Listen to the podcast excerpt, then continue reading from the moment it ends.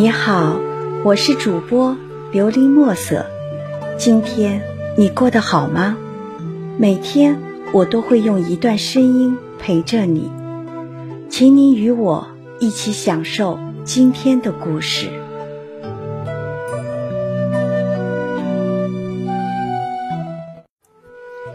拥抱冬天，冬天真的已经到来，秋已离去。冬天就这么冷峻的沉默着，不动声色地看着曾经喧闹的五彩缤纷的闹市，听着曾经悠扬的快乐鸟儿咕咕唧唧的沉吟，任凭鲜花枯去，任凭小河冻结，冬天无语。不喜欢冬天，却异常的喜欢。冬日的阳光，在寒冷的冬日里，在阳光下散步，阳光穿透衣服，丝丝暖意围绕全身，那种舒服，那种侠义，真是妙不可言。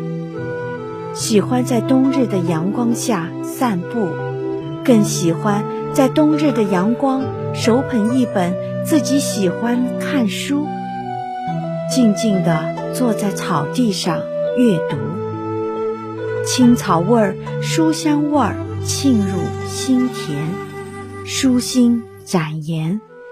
偶望望天空，静静的思念，一抹影子悄然上了心头，一如冬日的阳光，温暖了身，也暖了心。不喜欢冬天的寒冷，却向往雪花飘舞的场景。站在天空下，仰望空中飘洒而下的雪花，张开双掌，让雪花静静地躺在掌心，看着雪花慢慢地融化成冰，那是一种多么美好的感觉。可惜，那只是梦中的景象而已。洁白的雪花是纯洁的象征，一如人的爱情。应该如雪花一样纯洁无瑕，不含一丝丝杂质。只有不掺入杂质的爱情，才叫真正的爱情。冬天没有迷人的诱惑，冬天没有办法让你沉醉，但是青松却在北风呼啸、天昏地暗中挺拔依旧。寒梅在大雪纷飞、万籁寂静中微笑灿烂，还有那迎着浩荡长风奔跑的大汗淋漓、虎虎生气，还有那纵身扑进刺骨冰水、畅汗冬涌的动人场面。冬天不会因谁的不喜欢而消失。冬天也不会因谁多喜欢而长留。冬天原本是位睿智的导师，他分明用磨难和困苦为我们设计着考题。多么刻苦的鞭策啊！我们彻切，多么刻苦的鞭策啊！